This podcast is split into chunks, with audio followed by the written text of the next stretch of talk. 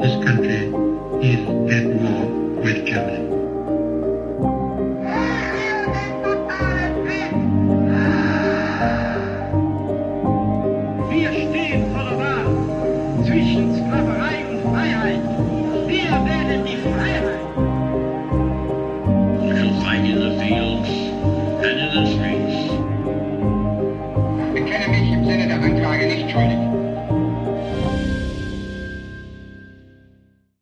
Hallo zusammen und damit herzlich willkommen zu einer neuen Folge Wunder, Wissen, Weltkrieg. Mein Name ist Raffaela Höfner. In diesem Podcast spreche ich mit ehemaligen Soldaten, mit US-Veteranen, mit Überlebenden und Opfern des Zweiten Weltkriegs. Hört aus erster Hand die Erlebnisse, die Schrecken und Wunder, die meine Gäste selbst erlebt haben. Hier geht es um den Tatort Zweiter Weltkrieg, ein Podcast gegen das Vergessen und für den Frieden. Bevor es heute losgeht, muss ich noch eine traurige Nachricht mit euch teilen. Kurt Salterberg, mein Interviewgast von Folge 22, der letzte Zeuge, ist am 27. November 23 im Alter von 100 Jahren friedlich bei sich zu Hause eingeschlafen. Nicht einmal im ganz hohen Alter hat ihn sein phänomenales Gedächtnis verlassen. Bitte behaltet stets im Hinterkopf, dass es sich im Podcast um Gäste im hohen bis sehr hohen Alter handelt. Deshalb ist es umso wichtiger, die Geschichten und Erzählungen einzufangen und weiterzugeben. An dieser Stelle danke ich euch nochmal fürs Einschalten, fürs Zuhören und Weitererzählen.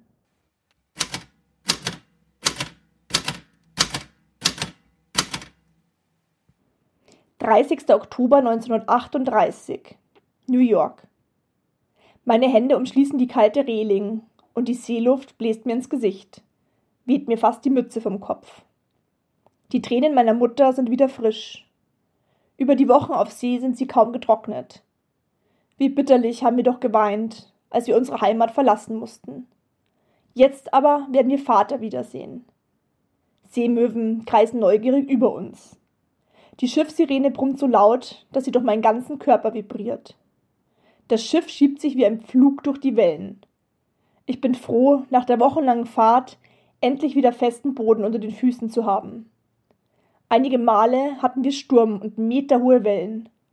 Ich bin definitiv nicht für die See geboren. Salz legt sich auf meine Lippen, als ich mit der Zunge darüber fahre. Das fremde Land ist eine dunkle Linie am Horizont. Ich kneife die Augen zusammen und schärfe sie, bis ich die Fackel der Freiheitsstatue erkenne. Mutter hat mir von ihr erzählt. Doch je näher wir kommen, desto gewaltiger wird sie. Die Zacken der Krone ragen in den schiefergrauen Himmel. Gänsehaut überzieht meine Arme und Beine. Miss Liberty. So wird sie von den Amerikanern genannt. Noch nie habe ich ein solches Bauwerk mit eigenen Augen gesehen. Stärke, Widerstandskraft, Freiheit. Vielleicht haben wir sie ja hier gefunden. Ich habe aber die Frauen an Bord miteinander wispern hören, als sie dachten, dass wir Kinder schlafen. Ob die Amerikaner uns überhaupt von Bord gehen lassen? Zahlreiche Schiffe wurden mit voller Besetzung zurückgeschickt. Uns Juden will keiner haben, hat Mutter unter Tränen gesagt. Aber Vater ist doch hier drüben. Er wird alles richten. Er wird dafür sorgen, dass wir hier in Sicherheit sind. Keiner kann sich vorstellen, wie es für uns Juden ist, in Deutschland zu leben. Die schöne Heimat ist zum Feind geworden. Hasserfüllt und tödlich. Plötzlich muss ich an meinen Onkel Max denken. Die Nazis haben ihn erwischt und brutal zusammengeschlagen. Ob er wohl über uns wacht und dafür sorgt, dass wir entkommen können? Die goldene Fackel kratzt am Himmel die Wolken zur Seite. Von ihrer Krone stehen majestätisch die sieben Zacken ab. Ich biege meinen Kopf in den Nacken, je näher wir der Freiheitsstatue kommen. Mama, Sie können uns doch nicht einfach wieder heimschicken, oder? richte ich das Wort nun an meine Mutter. Ich denke nicht. Ich spüre die Verunsicherung in ihrer Stimme. Nein, es kann doch nicht sein, dass die Amerikaner uns wieder zurückschickten. Zurück zu allen Hänseleien, den Demütigungen, der Verfolgung. Papa habe ich jetzt schon Monate nicht gesehen, seit die Gestapo zu uns nach Hause gekommen ist und nach ihm gesucht hat. Mutter hat ihm aber eine Warnung geschickt. Jetzt sind wir selbst auf der Flucht. Franz, Franz! Ein Mann rennt aufgekratzt an der Anliegestelle herum. Er hat den Hut gezogen und winkt uns damit. Das ist Ihr Vater! Aufregung macht sich an Deck breit. Jeder will so schnell wie möglich an Land. Hast du deinen Koffer, Franz? Mutter streicht mir über den Rücken. Wir werden mit der Masse wie Treibholz nach einem Sturm mitgespült. Draußen falle ich Papa in die Arme. Jetzt wird alles gut. Wir sind in Sicherheit und leben in Freiheit. In der heutigen Folge, in der letzten für das Jahr 2023, spreche ich mit Frank Kohn. Das Interview ist diesmal in zwei Folgen unterteilt, da es sonst den zeitlichen Rahmen sprengen würde. In der ersten Folge, also heute, erfahrt ihr etwas über Franks Kindheit in Deutschland, seine Flucht nach Amerika und seine Jugend in einem fremden Land. In Teil 2 geht es dann um seinen Einsatz als Soldat im Zweiten Weltkrieg. Aber erst einmal etwas zu seiner Person. Frank Kohn wurde am 2. August 1925 in Breslau als Franz Kohn geboren. Heute gehört diese Stadt zu Polen. Als Einzelkind wächst Frank wohlbehütet auf. Sein Vater Martin besitzt ein erfolgreiches Sportgeschäft. Noch bevor die Nazis an die Macht kommen, bekommen die Kohns aber den wachsenden Antisemitismus zu spüren. Im Januar 1927 schlägt eine Gruppe von Nazi-Anhängern Franks Onkel Max brutal zusammen. Dieser stirbt später an seinen Verletzungen. Nachdem die Nazis 1933 schließlich an die Macht kommen, macht ihre Politik das Leben für Juden in Deutschland immer schwieriger. Am 1. April 1933 befiehlt die Nazi-Führung einen landesweiten Wirtschaftsboykott gegen jüdische Geschäfte und Unternehmen. Demonstrationen vor dem Laden von Franks Vater schüchtern die Mitarbeiter ein, sodass die Kohns ihr Geschäft verkaufen. Der Vater findet eine neue Stelle in einer Fabrik, die Stoffballen an Bekleidungsgeschäfte und Schneidereien verkauft. 1934 wird Frank eingeschult. Auch dort erlebt er antisemitische Anfeindungen und Diskriminierungen. Auf dem Heimweg wird Frank oft von Hitlerjungen gejagt. Im August 1938 reist Franks Vater in die Vereinigten Staaten, um von dort lebenden Verwandten eine eidesstattliche Erklärung zu bekommen, damit die Familie aus Deutschland ausreisen kann. Kurz nachdem er das Land verlassen hat, sucht die Gestapo ihn zu Hause auf. Ruth, Franks Mutter, soll ihrem Mann mitteilen, dass er sich bei der Ankunft sofort im Hauptquartier die Gestapo melden soll. Diese schickt ihm aber einen Brief, in dem sie ihren Mann vor der Rückreise warnt. Sie selbst kämpft um ein Touristenvisum, um mit ihrem Sohn selbst in die USA reisen zu können. Heimlich packen Mutter und Sohn jeweils einen einzigen Koffer. Frank darf keinem seiner Freunde ein Sterbenswörtchen von ihren Abreiseplänen erzählen. Frank fährt mit seiner Mutter mit dem Schiff von Rotterdam aus nach New York City. Die Familie trifft sich am 30. Oktober 1938 in New York wieder. Die Wiedersehensfreude ist von der Angst getrübt, dass die Amerikaner alle deutschen Staatsbürger zurück in ihre Heimat schicken könnten, so wie es vorab viele Male passiert ist. Am 9. November bricht jedoch eine Welle antijüdischer Gewalt über Nazi-Deutschland herein. Die Reichspogromnacht oder wie die Nazis sie propagandistisch nennen, die Reichskristallnacht. Daraufhin verlängert Präsident Roosevelt alle Visa der Deutschen, sodass die Kohns bleiben dürfen. Frank muss eine ihm fremde Sprache so schnell wie möglich lernen, um zur Schule gehen zu dürfen. Kurz nach seinem 18. Geburtstag 1943 meldet sich Frank freiwillig, um im Zweiten Weltkrieg zu kämpfen. Er will dem Land, das ihn aufgenommen hat, etwas zurückgeben. Hört jetzt rein in das Interview, damit ihr Franks Erzählungen aus erster Hand erfahren könnt.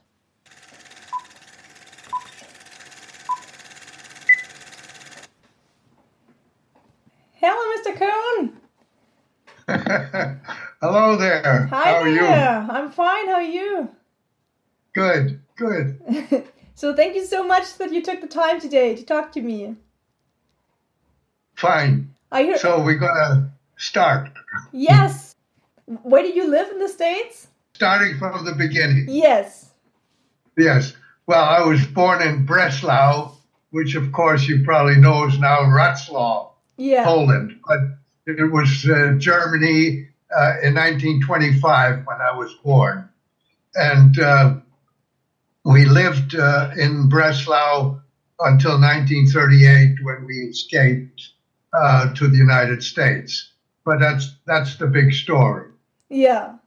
What major experiences did you have as a child when you grew up in Breslau? Okay. Well, uh, I was born into a, uh, a very comfortable middle class family, and uh, we had at, at that time uh, most of the middle class people had live-in uh, maids, and we did too. We had a live-in maid, and when I came along, uh, they hired another girl to take care of me. Uh, now, this was all very comfortable. My parents had a sporting goods store, and uh, the store provided them with a fine income, uh, so we could live very comfortably. And then, of course, the 1930s came along, and uh, things became a little hairy. Um, the first thing that had happened was one of my uncles in another city in Chemnitz.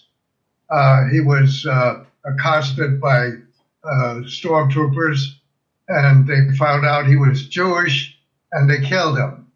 And uh, it was at that point that uh, now nobody explained things to me, mind you. I was just a young child, but even as a young child, you listen to the adults and you draw your own conclusions. And it was quite obvious that the Nazis were dangerous and that you had to uh, consider them uh, not your friends.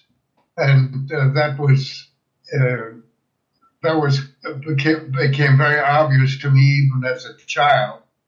Um, the other thing that uh, happened at that point was uh, when I looked out of the window, diagonally across from us was a finance office. And somehow that finance office always pulled demonstrators. And I was watching uh, when there were fights between the communists and the Nazis in front of the finance office. And that was explained a little bit to me because it was obvious that I saw something I had to be had to be explained, and the explanation was uh, uh, more or less uh, neither the communists nor the Nazis were going to be our friends. Uh, so uh, the word Nazi uh, was in me quite early in life when I was about five years old. And then 1933 came along, and by then I'm eight years old. Well, it was I was still seven, but uh, I was going to be eight soon. And that's when Hitler came to power, and immediately that affected us because uh, there were uh, Nazi uh, in uniform uh, in front of our build uh, of our business, and they were saying, "Don't buy from Jews." And my father uh, recognized immediately that this was going to be a losing proposition. And he sold the house, his store as quickly as he could. Uh, and uh, that was uh, considered a catastrophe at the time, but it really was a lifesaver because the store would have been an anchor and we would not have left uh, at the time that we did leave and uh, as you'll see, uh, we we left just at the right time. Anyway, did you have any? Uh, uh pardon? Did you have any siblings? Pardon me? Did, did you have any siblings, or did you grow up with with a brother oh, or sister? no, I was a, I was an only child. Okay. I was an only child, spoiled as could be, actually, as an only child. and what kind of well, store? Anyway, what kind of story did your parents have? well, of course, I, I started school in 1932, and uh, my first class teacher, he was old. He was at least 50 years old, and uh, I can't remember much about him. But my second grade teacher uh, was a young fella, and uh, I immediately uh, thought he was just great, and I loved him. And when I heard that he was coming back uh, for the third grade, I was all excited about it. And uh, when he came in, he came in full Nazi uniform. And I was devastated. Uh, now uh, things turn ugly in a in a way. Uh, the uh, the class had to sing Nazi songs, and when they were singing Nazi songs, they had to stand up. But me, I was Jewish. I was the only one in class, and I had to sit down because I was not allowed to sing those songs. Well, a kid who's sitting down when everybody gets up is not going to be very popular, obviously. Yeah. Uh, I will say, though, that the teacher was very correct. He wouldn't allow them to pick on me. Uh, how about after school, uh, the word came out to others that uh, I was Jewish and they started to chase me. And I was a pretty good runner and I evaded them. And I told my parents, and they said, well, we'll fix that. They took me out of the public school and put me into a private Jewish school. Could and you of just, course, Bert, could you just turn back to the? Could you take us with you in the classroom when you were in third grade? What kind of subjects were like important? Well, of course, uh, as the uh, third grade went along, uh, the kids started to bring uh, Hitler Youth items that they were wearing. Uh, they had joined the Hitler Youth and they had belts and they had shirts and they had insignias and whatnot, and they brought that into school. So, uh, but there were a number of other kids who did not uh, join the Hitler Youth, so I wasn't that obvious in that respect. But I certainly was obvious when they sang their Hitler songs. Yeah. Um, now, I, I what, what happened, of course, is that you started to fold in into the Jewish community, and you had less and less contact with the with the Germans. Uh, and going back again, when Hitler came to power, I had been uh, playing with some German ch- kids in a sandbox at the time, and suddenly they didn't show up anymore. And uh, it became quite obvious that they didn't want to play with me, or that their parents told them that you can't play with him.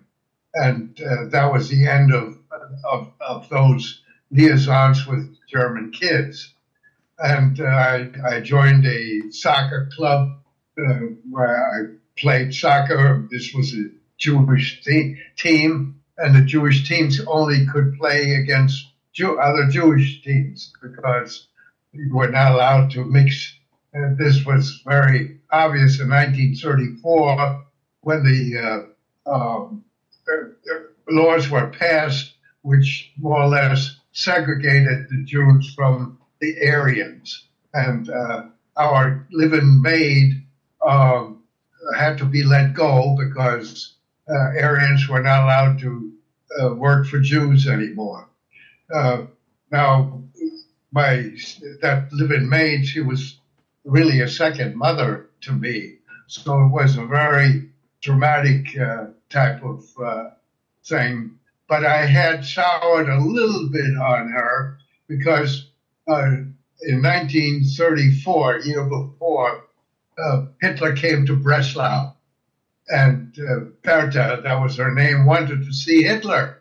And of course, she had me in tow, and she instructed me that she had that I had to come along, and that when Hitler came, I had to offer my Hitler salute. I said, I'm not allowed to. I'm a Jew. He said, You just do what I tell you to do, and you do the Hitler salute. Well, I was scared because I thought maybe one of the kids from my uh, public school might see me and uh, report me, and I could be in big trouble. Uh, but, uh, well, Hitler came and uh, in, in his convertible, and uh, the people around me went haywire. Sieg Heil, Sieg Heil, Sieg Heil. They were screaming like mad, and so was Berta. And I couldn't understand why she would love a guy who would hate me. And it was at that time that I had lost some uh, uh, some sympathy for for Berta. And she, when she left, it became manageable, although I was still devastated. Anyway, How was the experience? as time went on, yes. How was the like your feelings when you saw Hitler yourself in person? Can you describe the feeling? Do, do, do what? When when you saw Hitler yourself in person, could you describe your feelings? What he looked like or what kind of person he seemed to be when you came to Breslau? When Hitler came to Breslau? Yeah. Could you describe him as a person? Yeah, I, well, I, I can still remember it uh, uh, because it, it was such a dramatic thing because I was really scared. I was scared stiff Yeah. because nobody had seen me, so everything worked out okay. Uh, but I never told my parents. But Oh no. never told my parents. They never knew that I was with Berta. they wouldn't be happy about that. Yeah, I really, uh, I was good at keeping a secret, and I Yeah. never, I never did tell her. How did things work out with Berta? After Yeah. after that day, how did things change with her, with Berta, when she like came there and screamed and you just Yeah, well, of course, there was a big change when she left. Um, uh, my mother was drawn into the house more. She had to do all the things that Berta used to do. And of course, um, supervision then went from Berta to my mother. So, in a sense, it brought the family closer together. Um, and being the only child, uh, there was only one person to supervise, and that was me. anyway, uh, as, as, as time went on, it, the, economically it became more and more difficult for my parents. My father had picked up a, the, the uh, another business that is selling bales of cloth to manufacturers and individuals, but uh, as uh, obviously the only ones he would be able to sell after 1935 were uh, were to other Jewish uh, places, and they were disappearing one after another. So his business was disappearing, and he knew he had to do something drastically because uh, the, the money was starting to run out. And he had some distant relatives in the States, and he had decided that he was going to try to see if he could find them. And with that, he got himself a visitor's visa. Uh, but he waited until my bar mitzvah, uh, which was in August of 1938. Uh, so after that, and, and that was a great affair for me. Um, I got a BMW bicycle. Uh, this is a regular bicycle, not a motorcycle. And I, that was my first bicycle. And I got lots of other presents. I don't know how many pen and pencil sets I got as a present, and uh, got stamps for my stamp collection. And I was very happy with my position on the soccer team. I was in the forward line, and uh, well, life was pretty good except that we couldn't do anything outside. Like we couldn't go to any restaurants because they had signs Jews not desired or Jews forbidden or whatever it was. And uh, uh, life was a little bit rough outside, but inside it was it was great. Uh, so my father took off for uh, the United States, and he did find his relatives but as you probably know, in those days there was a depression. Yeah. And what he wanted was an affidavit, which is document that is necessary for immigration.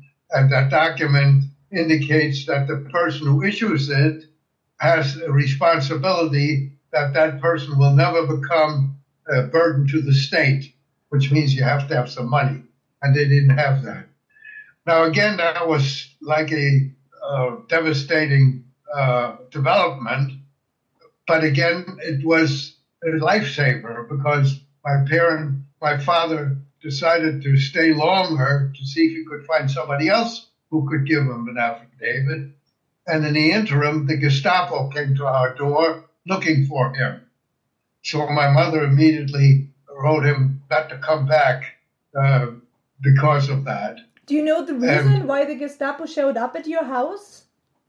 Yes, at our door, two Gestapo agents, and they looked exactly what you would uh, consider. Uh, they had these uh, uh boots on and uh, clothing, dark clothing, and a hat and whatnot, uh, in civilian clothing, but they were frightening. Why they certainly were frightening to me, and Yeah. they were frightening to my mother.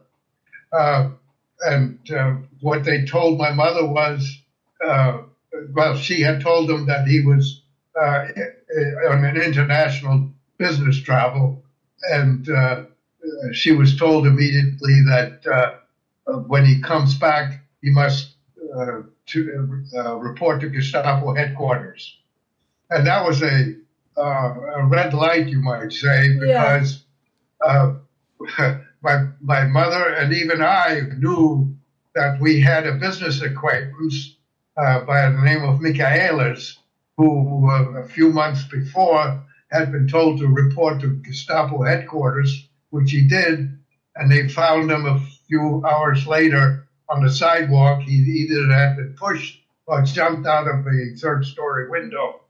So that came to mind uh, to my mother and to me. So we were very frightened about this. And uh, a couple of days later, uh, a British lady came to the door and she had a document that said that we were obligated to provide her with a bedroom. So she moved in, and we knew, of course, that she was a Gestapo uh, uh, reporter. Uh, and my mother told me, You can't say anything in the house anymore that could be misinterpreted. So keep your mouth shut in front of her. But I, um, but she was being nice to me, and she said, uh, "Do you know any English?" I said, "No."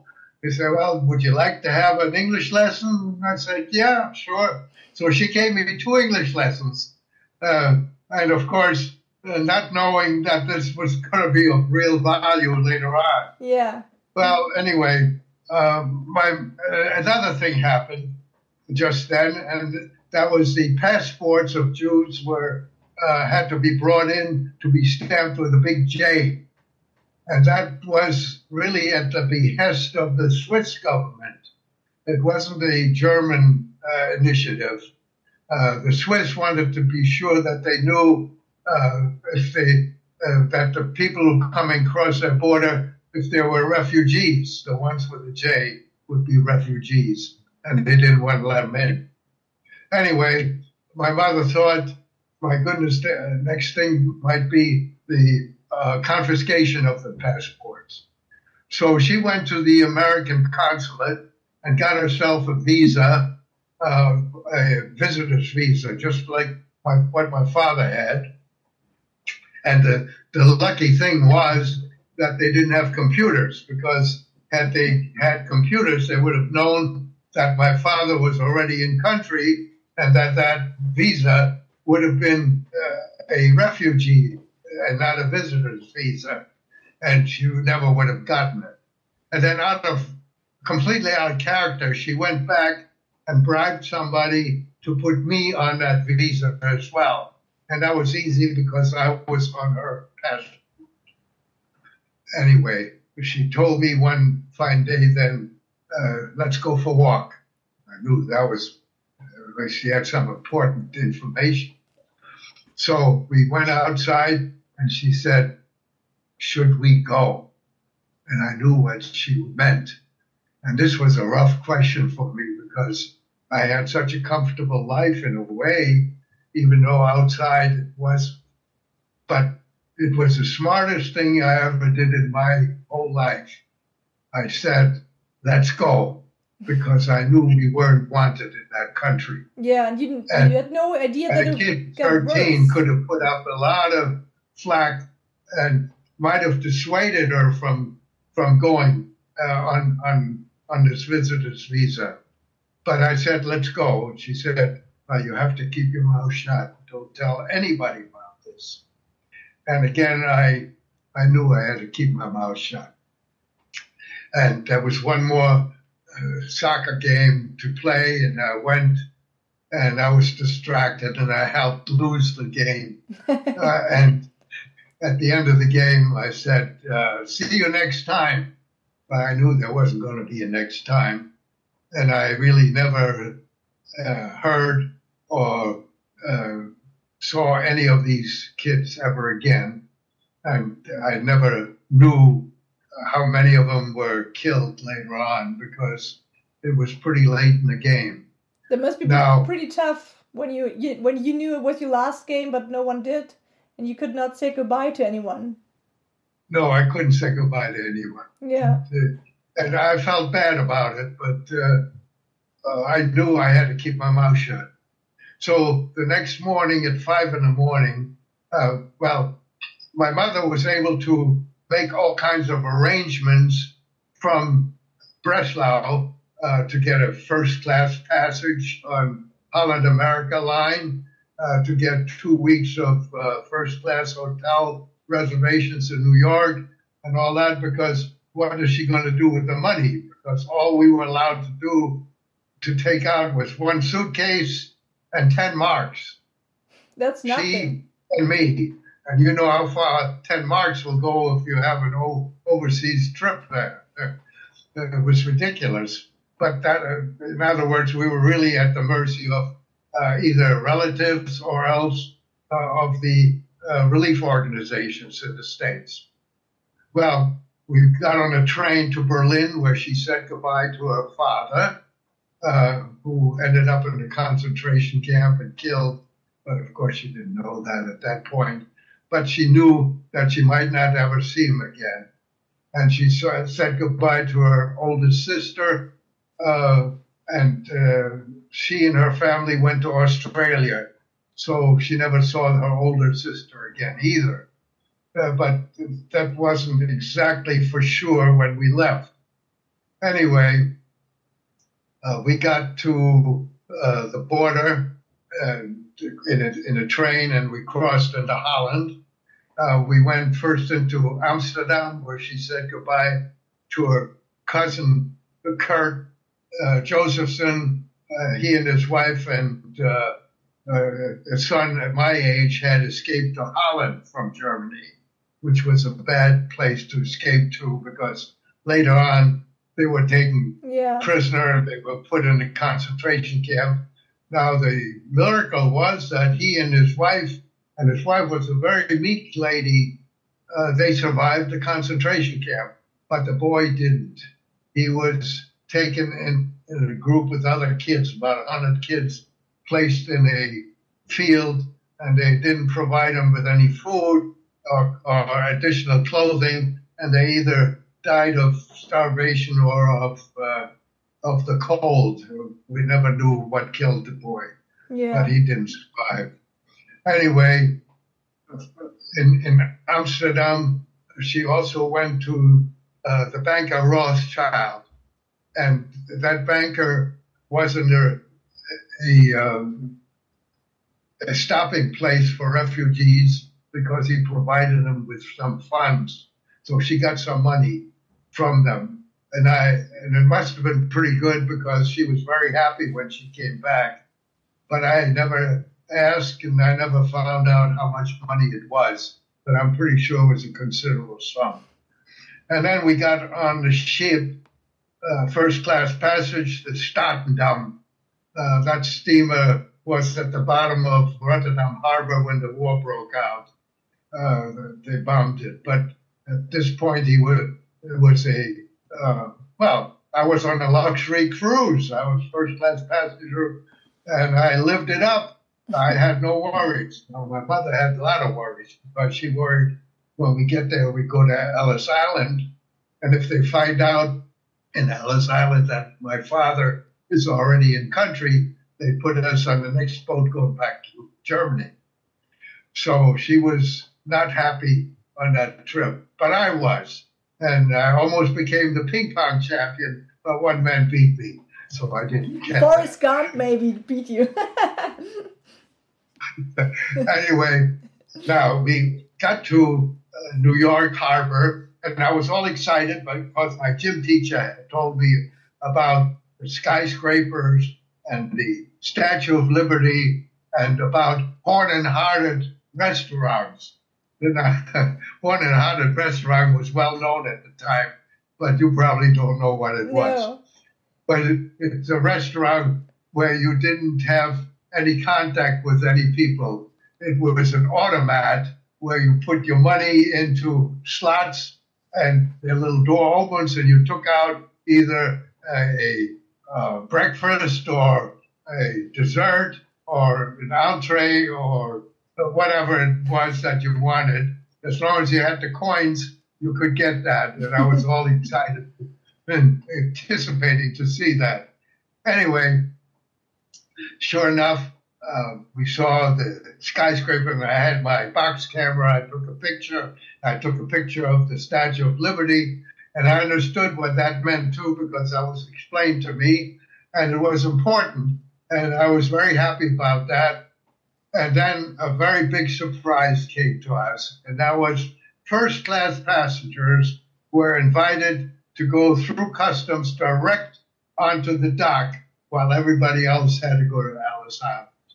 So we evaded Ellis Island with that first class passage. Money talks. This is one of the lessons to be learned there. Amazing. Anyway, uh, we had a happy reunion uh, with my father, and uh, uh, then it became not quite so happy because he had real concerns. He was at the mercy of the uh, of the uh, Jewish relief organizations, and they told him that this support was finite. Eventually, he had to go back, and now we, we were a whole family. What was going to happen there? Now, the first two weeks, of course, we were in good shape because we were in a first class hotel, and that was already paid for. Uh, but what was what happen later? Well, we had arrived in New York on the 30th of October, 1938. On the 9th of November, just 10 days later, was Crystal Night. Yeah. Now, that, of course, was a great catastrophe, and it was splashed all over the headlines.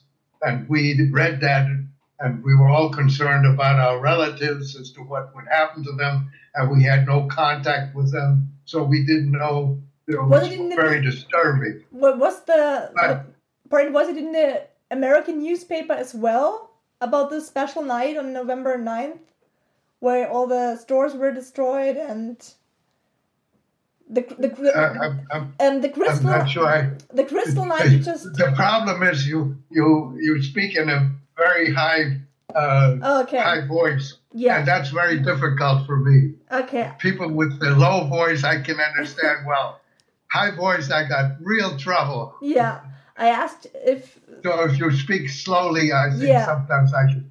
about the crystal light was it in the American newspaper so you could read about it Yes. it was in- okay. Well, uh, we actually we had a German newspaper that we should, that my father was able to get, okay. And uh, because his English was uh, pretty negligible, and mine was negligible, and my mother's was negligible, so we leaned on the German uh, paper, a German American paper, and that uh, that described it very uh, vividly as to what was happening in Germany. So we understood exactly what was going on, but this catastrophe uh, ended up being a liberation for us because President Roosevelt issued an executive order that indicated that anyone in country would not be sent back to Germany.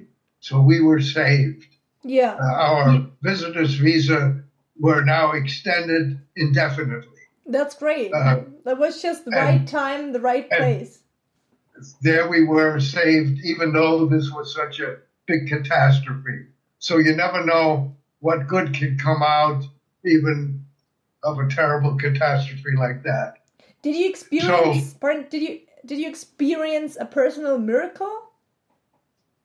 Yeah, it was like a miracle, was Yeah, you, would, It was. would you say that that was your personal the- miracle? the the timing. You couldn't have timed it better. Yeah. You know, uh, 10 days before Crystal Night.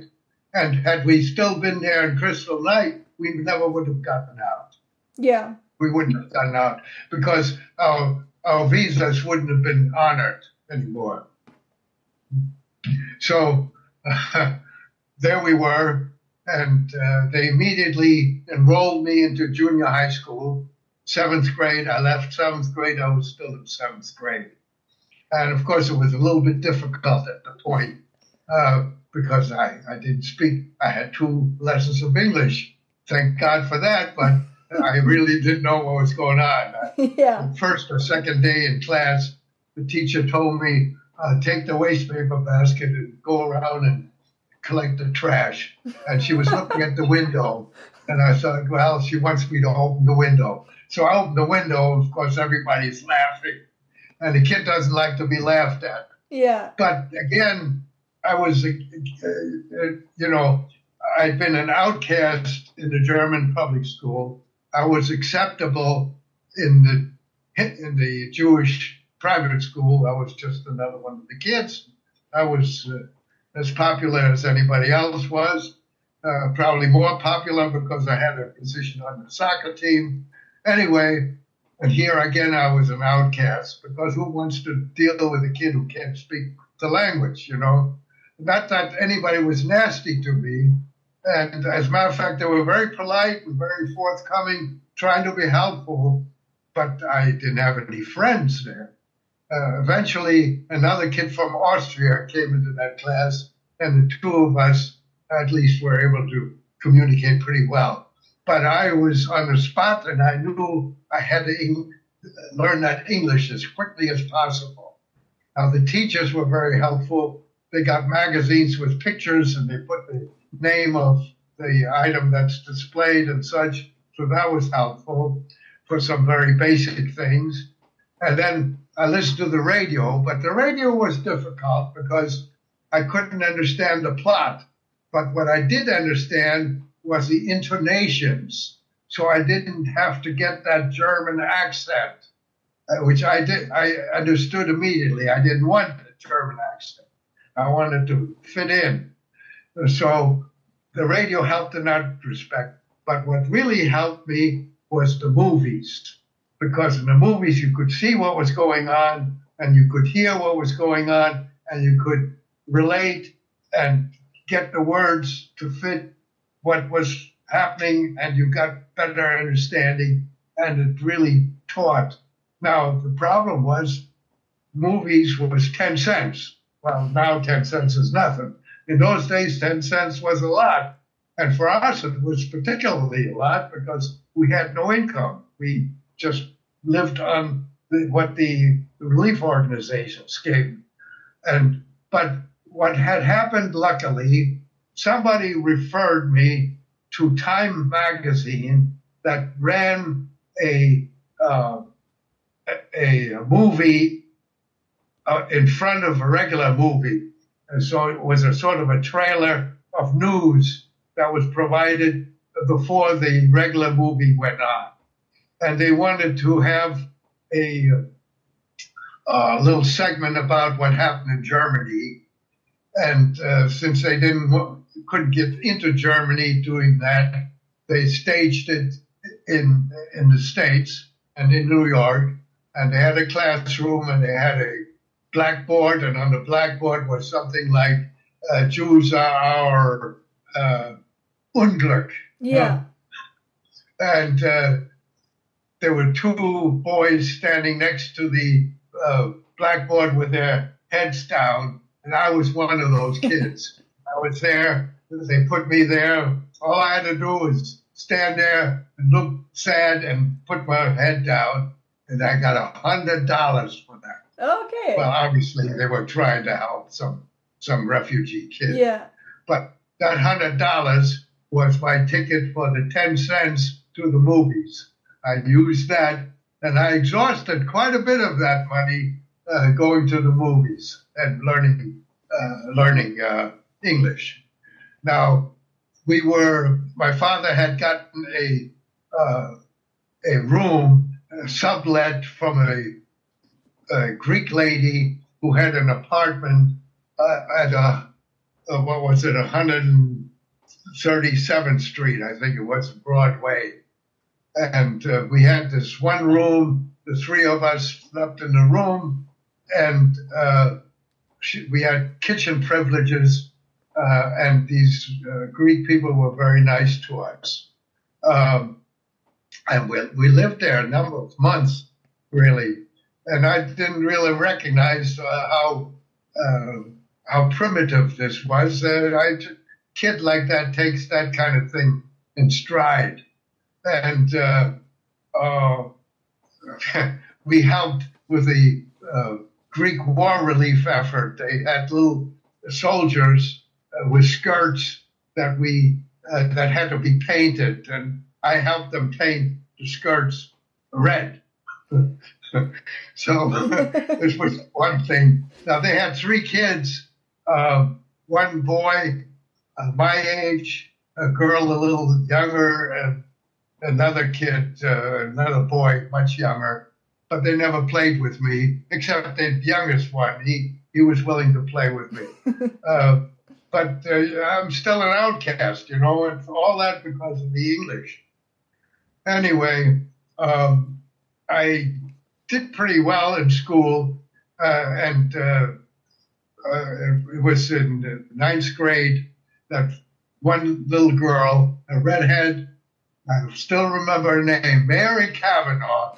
She came to me, and I had been very good at math because in Germany, math was much more uh, concentrated, and uh, it was uh, way I was way ahead in math. So she came to me and asked me to help her with her math homework. Well, I really lived for that.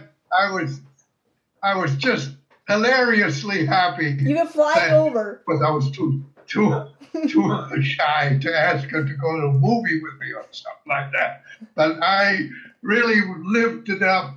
She had asked me to help her with math, and I did as much as I could. but my English was getting pretty good at that point.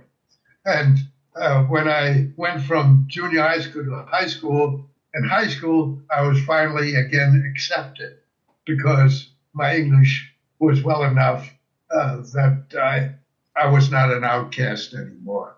So I started to fit in into the uh, into the American scene.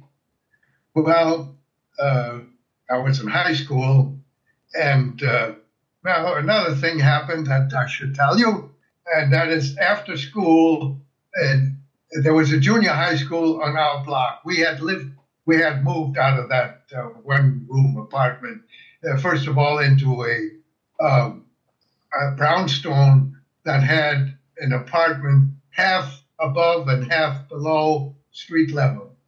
So uh, that was not the best apartment yet. But in the back was a uh, uh, an ant hill. A little uh, there was there was a um, a little garden, you might say, uh, that we had access to, and there was an ant hill, and I studied that ant hill that that uh, uh, provided some entertainment for me, aside from the movies. And then we moved into a sort of better apartment. This was not the greatest either. It was a railroad apartment. You go into the, the living room, had the entrance door, and from the uh, living room you had to go through the bedrooms and into the through the kitchen to get to the bathroom all the way in the back. So there was this continuous walk through, and if you ever had a visitor, well, you better have your beds made because they had to go through the bedrooms, through the kitchen, and the kitchen better be clean to the bathroom. So it, it was a very awkward arrangement. And we lived there for many, many years. but uh, my father had gotten uh, permission to work, and uh, he uh, became a stock clerk at the Eagle Pencil Company. And my mother did millinery work. She had learned millinery. Um, but of course, when the war started to come, people didn't, women didn't wear hats anymore. So that went out, and she ended up uh, catering for Temple Emanu-El in New York. Um, and as a caterer, she was paid very nicely. So they were doing comfortably enough. Anyway, I was uh, in high school, and as I indicated to you, after high school, uh, after school, and uh, we had this uh, junior high school right across from me. Um, and I went there after school to uh, play ping pong. and there were two girls and this this refugee kid who had joined me in the class in the junior high school. He was in high school with me, so we were pretty good buddies. He lived at 100th Street, and I lived at 108th Street, so it was eight blocks. He came down, and we went together to play ping pong, and we found two girls. One was called Ping, and the other was called Pong. now, I like Pong. and wouldn't you know it, of course, I didn't know it at the time, I married Pong. You did? That's crazy. met her there. She was in junior high school, and I was in high school. That's unbelievable. Well, anyway, uh, but it wasn't that smooth going because uh, one fine day I, I- I was in the winter on a, on a Sunday, and some kid came running, and I was outside with some other friends. And one kid came running, uh, the Japs just bombed Pearl Harbor.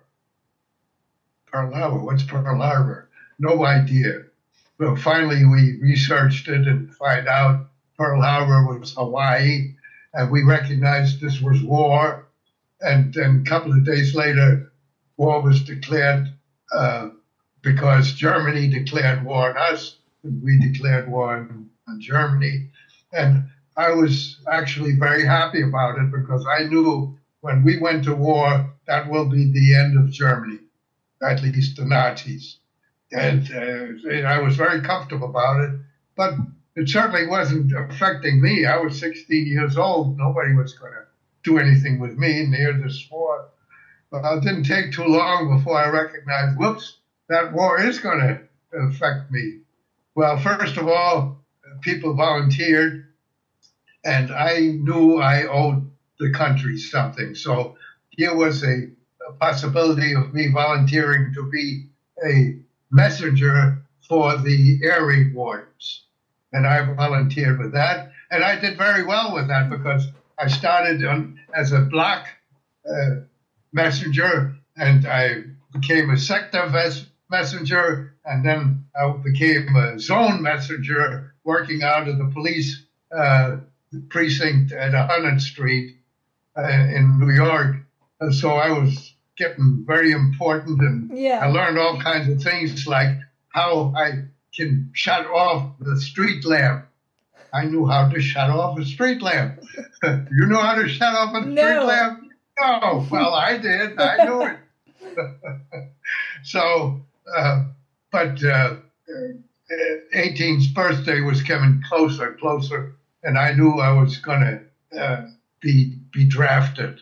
Now, what I didn't know was that uh, I was an enemy alien, and I didn't know that term at all. No. I just thought I was uh, I was stateless because my passport was invalidated, my father's passport, and uh, I, I didn't have a passport, and I was stateless.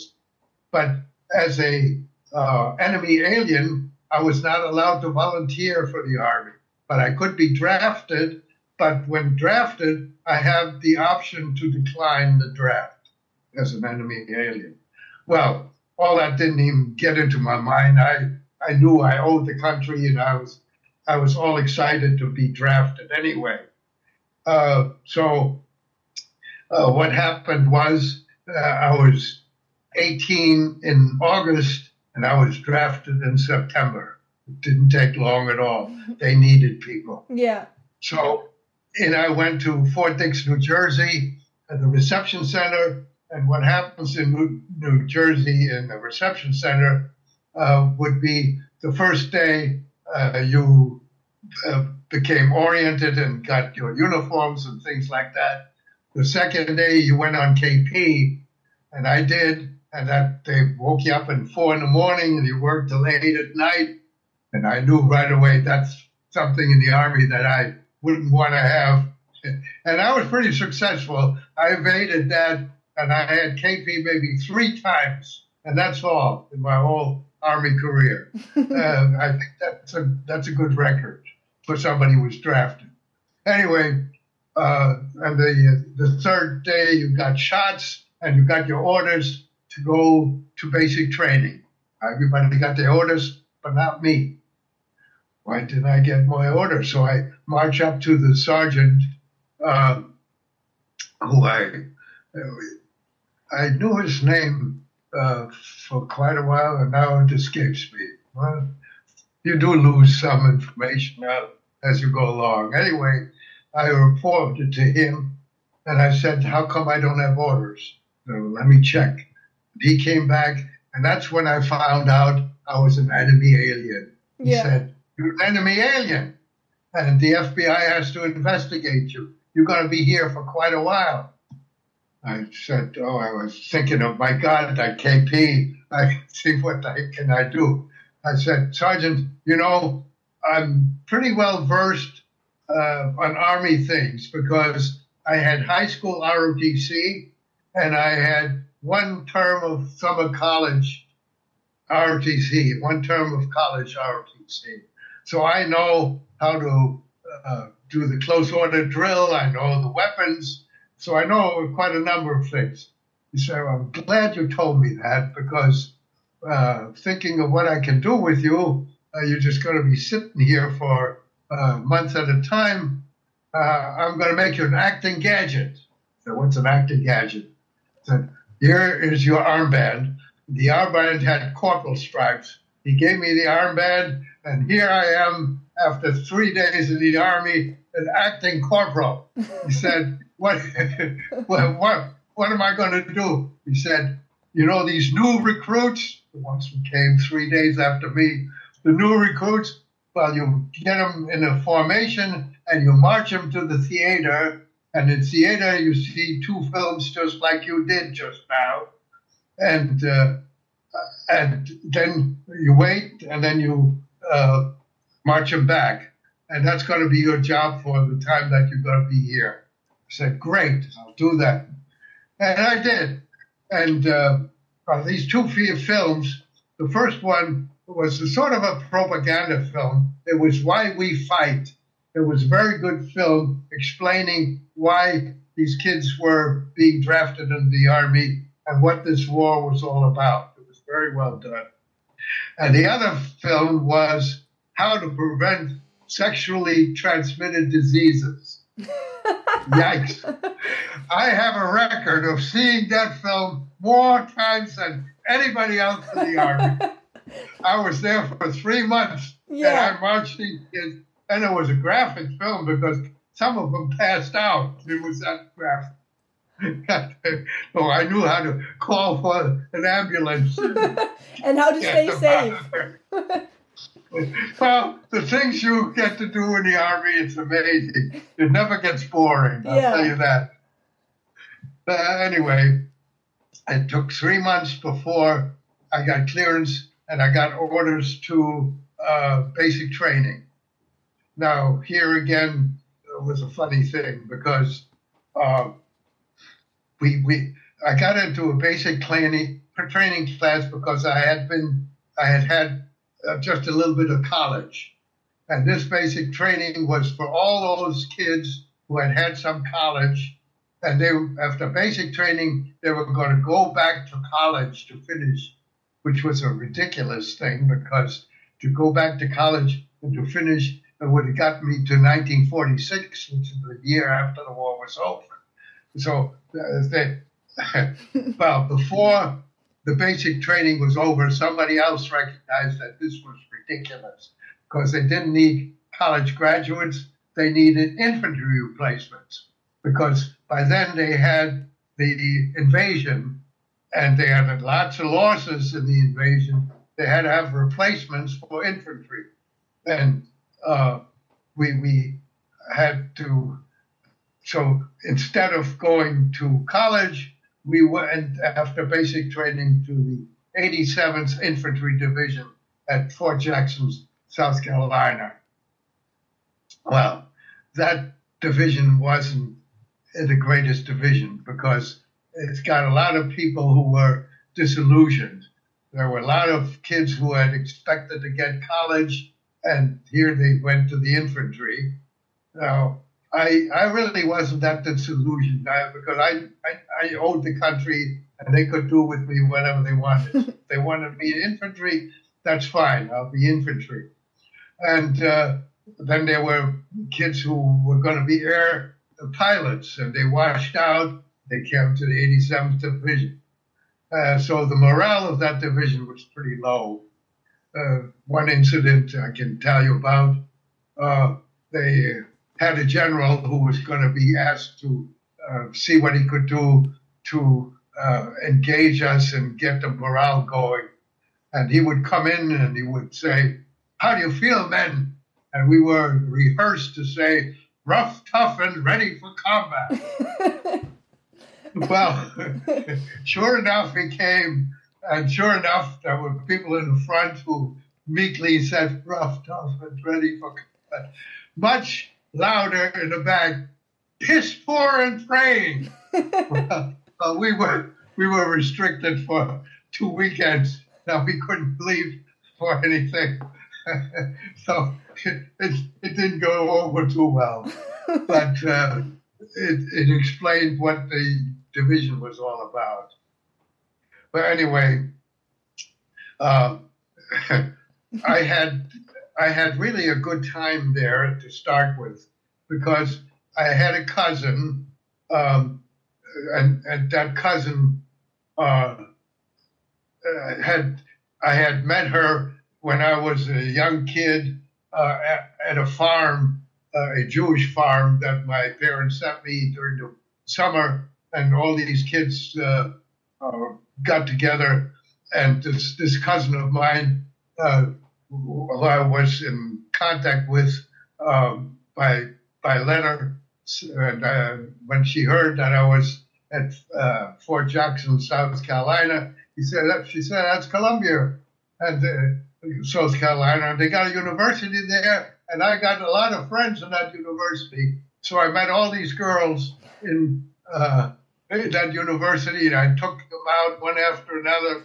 Luckily, you saw the nice, movie a lot of times. Was, yeah, yeah. I was, you were prepared. Really riding high.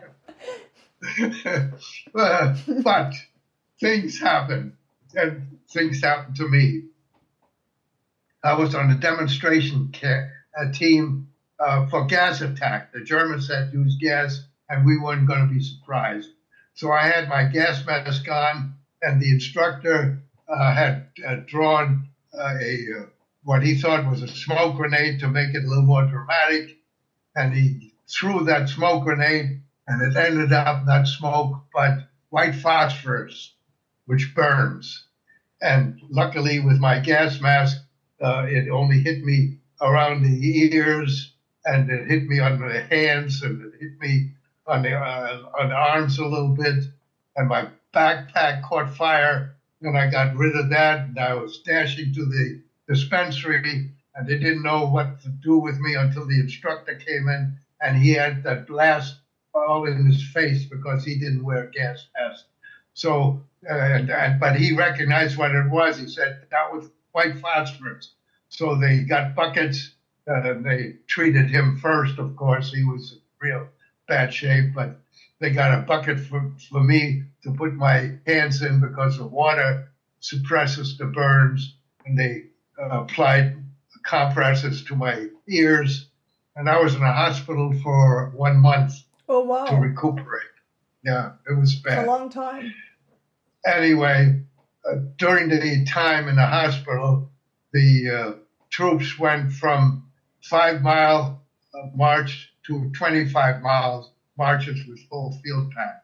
So when I came back, they were at 25 miles. And about 15 miles, that was the end of me. They had to take me back with a Jeep. So I wasn't the best soldier anymore in the 87th Infantry Division. So when they were assessed, uh, uh, when they were assessed uh, infantry replacements to get out of the division to go immediately to fill the voids that uh, happened because of the invasion, I was among those selected to move out of the division. And again, uh, these things, uh, you think uh, you're being picked on or something. It, it, was a lucky thing for me that they did that. Uh, and I'll tell you why. Uh, I, I'm now an infantry replacement. Uh, I go to to the port to England, and then from England to France, and from France to Belgium, and you would think that they need the replacements badly, that this would go fast, but it didn't go fast. We were in England for at least three weeks, and then across to France, and it took a while in France. We were on these, uh, uh, just like in the concentration camps, these were box cars, but we weren't shoved in like sardines. We had enough room to lie down, and it was not comfortable, but was comfortable enough and, uh, and then it went all the way up to Belgium. And I was in Belgium. What they finally figured out that I spoke German. What what time are you ah. talking about? Uh, like late forty four or? Uh, this is now.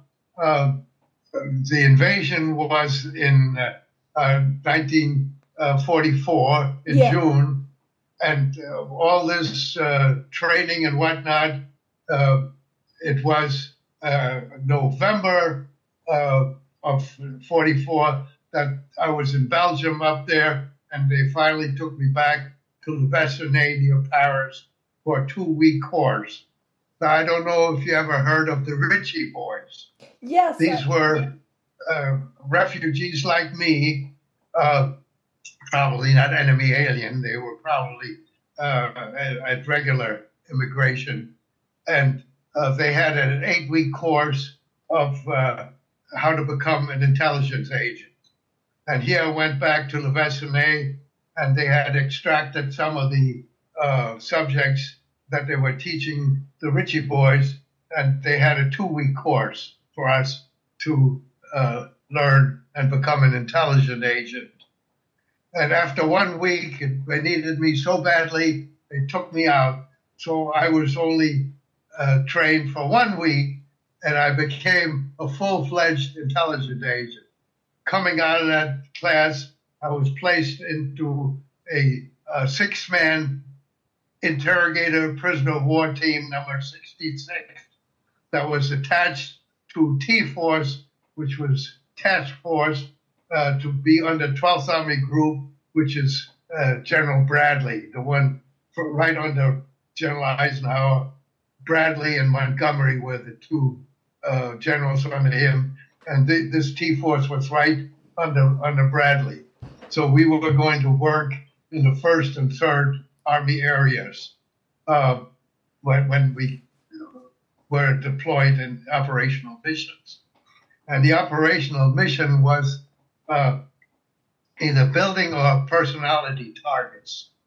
The building targets were uh, anything that would be of use to the force, such as uh, an installation or a government headquarters or Nazi party headquarters or a uh, utility like uh, uh, the electricity and what telephone whatnot. Street so lamp. anything that was of use to the force, we had a dossier. Yeah, the street lamp. And yeah, and th- then the personality targets were those people who were going to be tried for war crimes. Uh, and and uh, of course, the building targets also uh, had would provide information in support of uh, prosecution of war criminals, like these Nazi headquarters, such Gestapo headquarters, so. Well, I got back to Belgium in uh, around the 1st of December of 1944. Uh, and uh, we had married up with T Force, so we were a larger unit by then.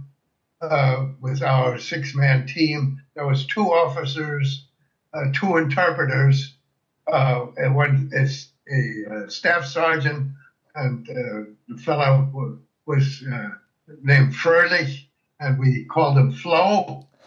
and uh, the nickname Flo, you understand the nickname. Usually the others don't. Uh, and uh, and we had a NCOIC, and non-commissioned officer in charge, and a driver. Well, the two officers and the two enlisted, the staff sergeant and me, the PFC, uh, we don't wear rank, uh, our rank. We wear USUS. So nobody knew what my rank was. This, the NCOIC was a tech sergeant. He wore his rank, and the driver was a, a, a technician, uh, fifth class. So he had uh, this little one stripe. Uh, well, it was more like a corporal. So the driver really outranked me, but he didn't know that because I had USUS and I always bossed him around when when we had to go together someplace, and that was quite often. But he didn't know that he really outranked me. Anyway, uh, uh, we were there one December, six, uh, 16 December, the Battle of the Bulge starts. And that was a frightening thing. Uh, not so much because anybody was shooting at us, but all the rumors were floating around. And uh, now I was uh, told to go with my rifle, and it got dark into a access road with the instruction: "Don't let any Germans come in." Not not very much training there. so I'm I'm with a rifle. I have a flashlight, and uh, the first vehicle that come, I stop it. The guy says, "What the heck you doing?" I said, "I'm making sure you're not a German. And if I was a German, you'd be dead by now. you get your tail and get into the ditch there and, and do things from the ditch." so I think he got a good point. I went into the ditch. The next vehicle comes. I'm yelling, "Halt! Halt! Halt!" They don't hear me. They go right through. I'm not doing my job. And then um, I didn't know what to do. Back and forth from the ditch to the road and whatnot. I was in the ditch and I see a vehicle, and then at the last minute I jump up and try to stop them. And, uh, you know, and it's scary. They bring uh, news about paratroopers, uh, German paratroopers coming in, and shooting is all around the area. You can hear it and not that there was anybody to shoot at at that point from where we were, but who knew what was what. So it was just uh, nerve wracking. You just scared the heck out of me.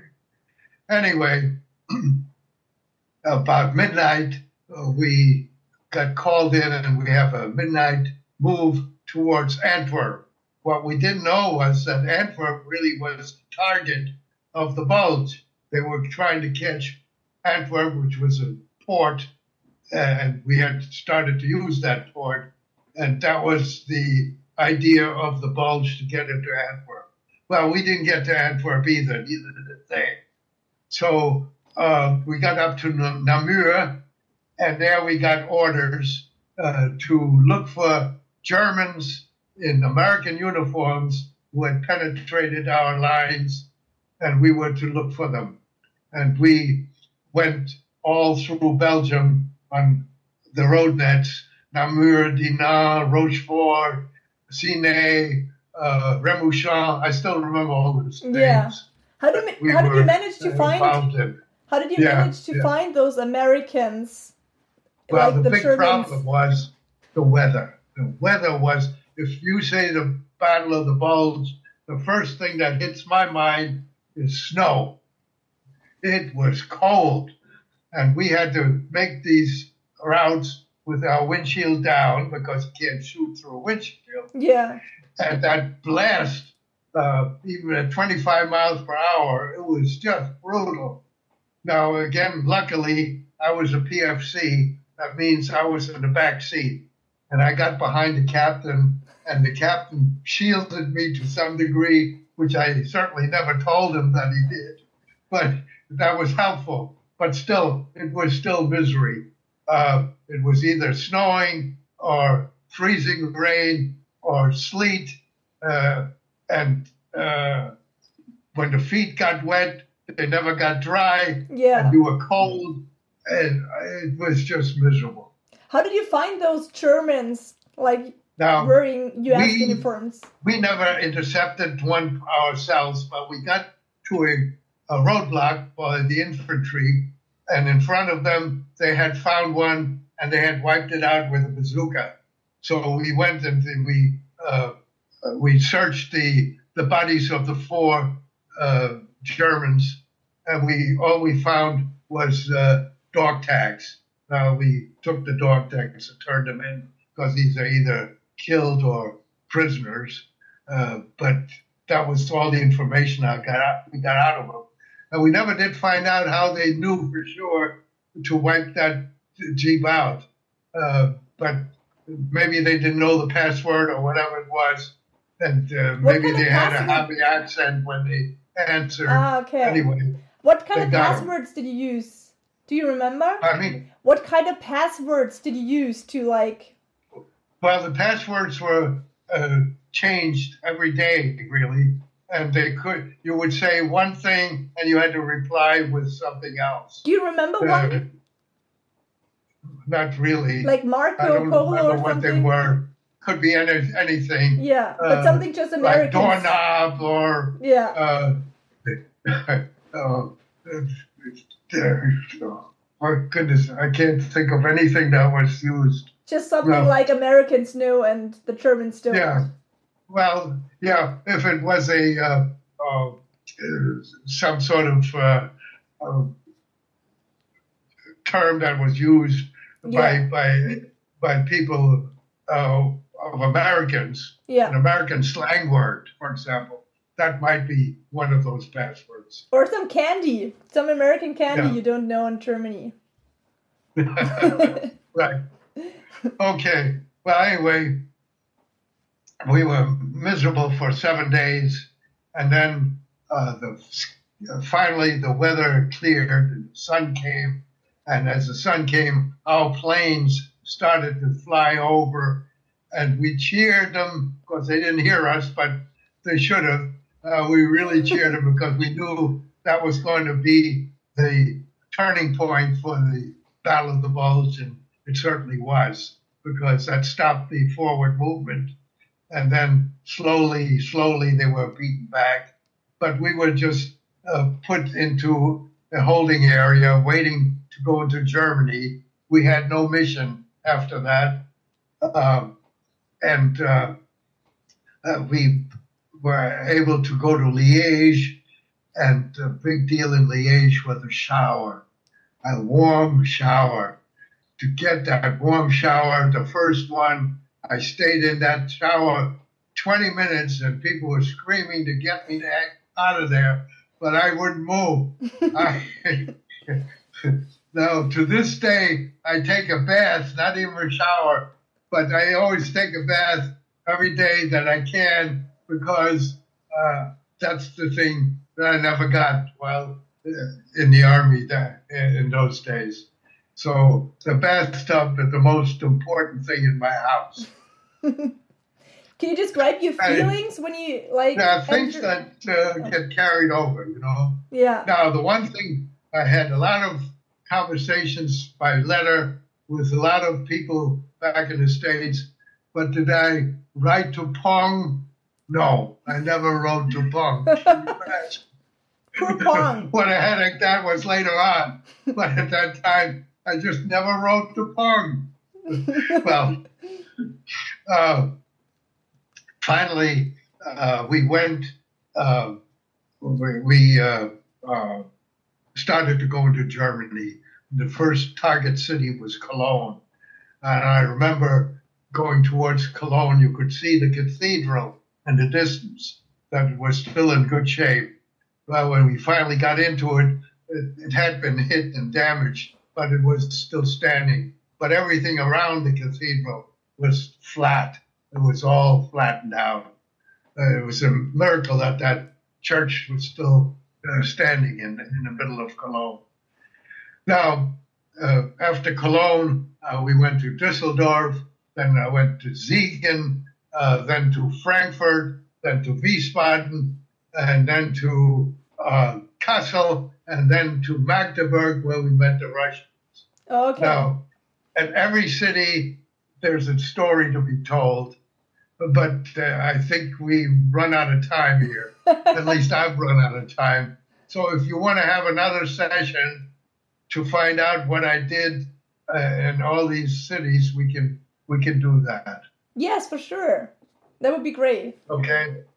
So uh, let me stop where we are now. Yes, I remember And, then uh, we you you yeah, stepped to It's Germany. been a little bit over an hour, Yes. and uh, I'm getting worn out. yes, for sure. So if you have Okay. time, we can re- Sure. I'll take time to to to tell you about all these things. And what happened to Pong after the war? I'm really excited And to hear. uh, remind me to start after the balls. Okay.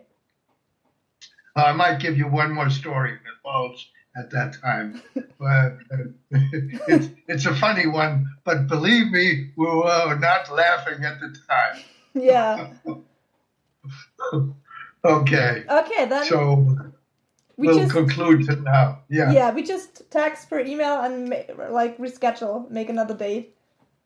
Okay, good. Sounds great. And remember, when you see me again, speak slowly because I can't.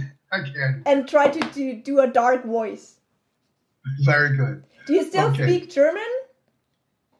Äh, ja, ich kann noch sprechen, aber äh, die Wörter kommen nicht in, in den Sinn. Ich, ich habe keine Gelegenheit, Deutsch zu sprechen. Ja.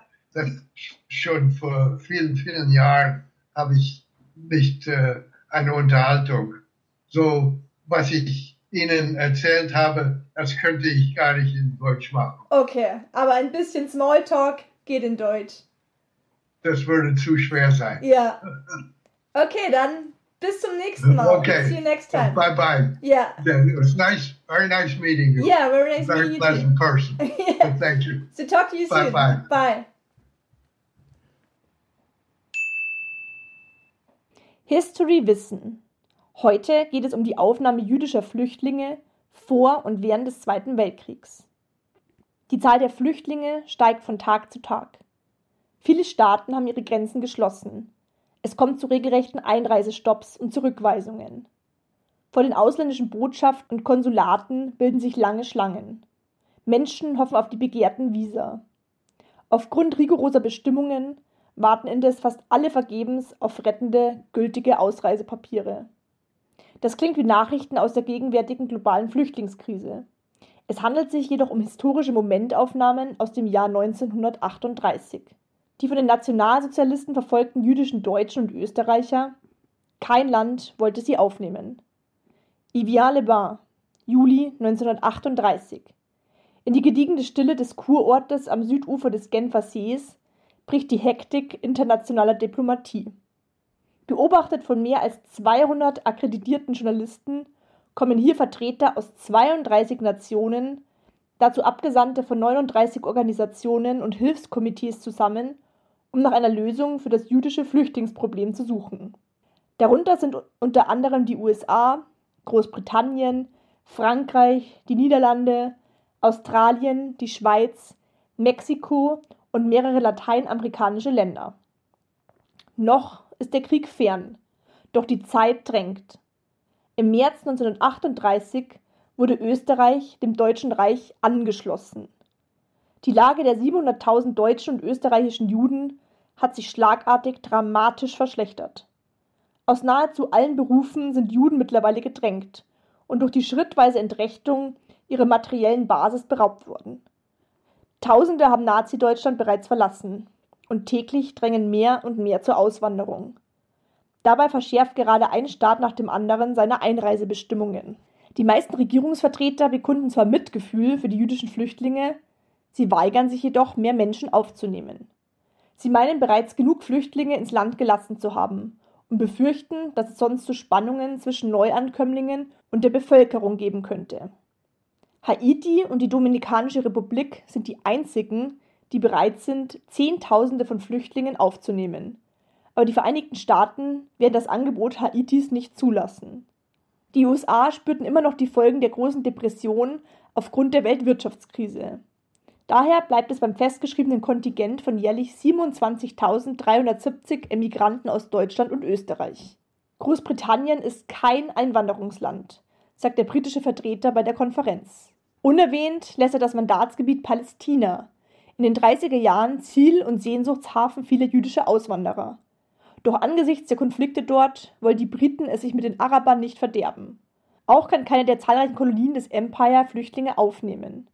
Derweil jammern die Franzosen, dass Frankreich schon mit beherbergten Fremden jenseits der Kapazitätsgrenze seien. Also bleibt die Konferenz für die jüdischen Flüchtlinge ohne Ergebnis. Jubeln können allein die Nazis, und das tun sie auch überschwänglich. Niemand will sie haben. So kommentiert das NSDAP-Sprachrohr der völkische Beobachter. So schreiben sie, vor allem Zustrom jüdischer Einwanderer wollen sie sich schützen, weil man die Nachteile einer Verjudung klar erkannt hat. Fast wie ein höhnisches Echo klingt auch der Satz, den 1939 ein hochrangiger kanadischer Einwanderungsbeamter zur Aufnahme von Juden in Kanada äußert. Er sagt, None is too many. Übersetzt so viel wie keiner ist schon zu viel. Ein tragisches Ergebnis der auf der Konferenz festgelegten Flüchtlingszahlen ist die bekannte Irrfahrt der St. Louis. Im Mai 1939 versuchen gut 900 jüdische Mitbürger Deutschland von Hamburg aus zu verlassen. Sie haben ein Schiff, den Dampfer St. Louis. Ihr Ziel Havanna auf Kuba. Dort wollen sie abwarten, bis sie ein Visum für die USA bekommen. Für die Passagiere ist es die letzte Gelegenheit, dem Terror der Nationalsozialisten zu entkommen. Das Schiff läuft am 13. Mai 1939 in Hamburg unter Kapitän Gustav Schröder aus und hat Kuba als Ziel. An Bord befinden sich 937 zumeist jüdische Flüchtlinge.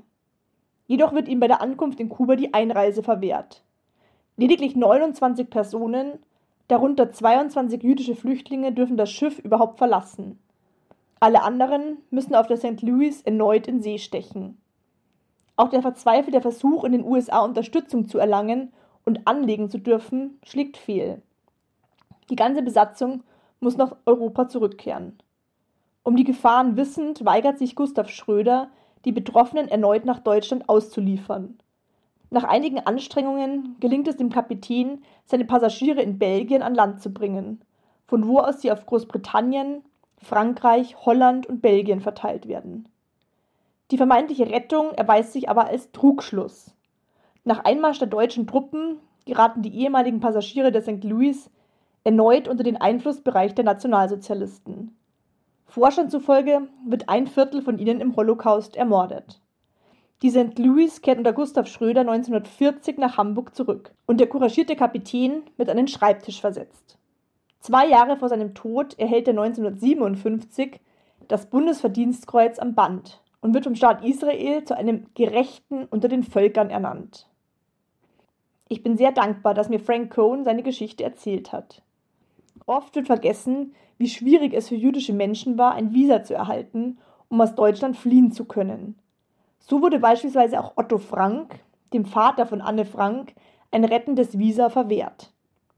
Nach dem Krieg schloss Frank seinen Bachelorabschluss in Psychologie und Bildung am City College of New York ab und erhält später einen Masterabschluss in Police Administration von der Michigan State University. Frank diente weiterhin 35 Jahre im Militär und erreichte den Rang eines Oberst, bevor er sich von seiner Rolle als Stabschef des Militärbezirks von Washington zurückzog. Er heiratet 1948 Pauline, geborene Brimberg, und sie haben eine Tochter, Laura. Pauline starb 2021 nach 72 Jahren glücklicher Ehe. Frank ist Freiwilliger im United States Holocaust Memorial Museum und erzählt interessierten Zuhörerinnen und Zuhörern regelmäßig seine Geschichte. Vor allem besucht er auch Schulen, um junge Menschen für diese Zeit zu sensibilisieren. Wenn auch du dir Franks Geschichte angehört hast, dann gehörst auch du zu den Zeitzeugen, die dazu beitragen, dass die Vergangenheit nicht in Vergessenheit gerät. Somit trägst auch du einen Teil der Flamme weiter. In der nächsten Folge geht es wieder um Frank Cohn und um seine Erlebnisse in Europa während und nach Ende des Zweiten Weltkriegs. Ich wünsche euch allen einen guten Rutsch ins neue Jahr und möchte mich noch einmal herzlich bei euch allen fürs Einschalten, Anhören und Weiterempfehlen bedanken. Gerne könnt ihr mir eine positive Bewertung dalassen. Im kommenden Jahr könnt ihr euch wieder auf neue interessante Interviewgäste und History-Wissen-Folgen freuen. Alles Liebe und bis zum nächsten Jahr.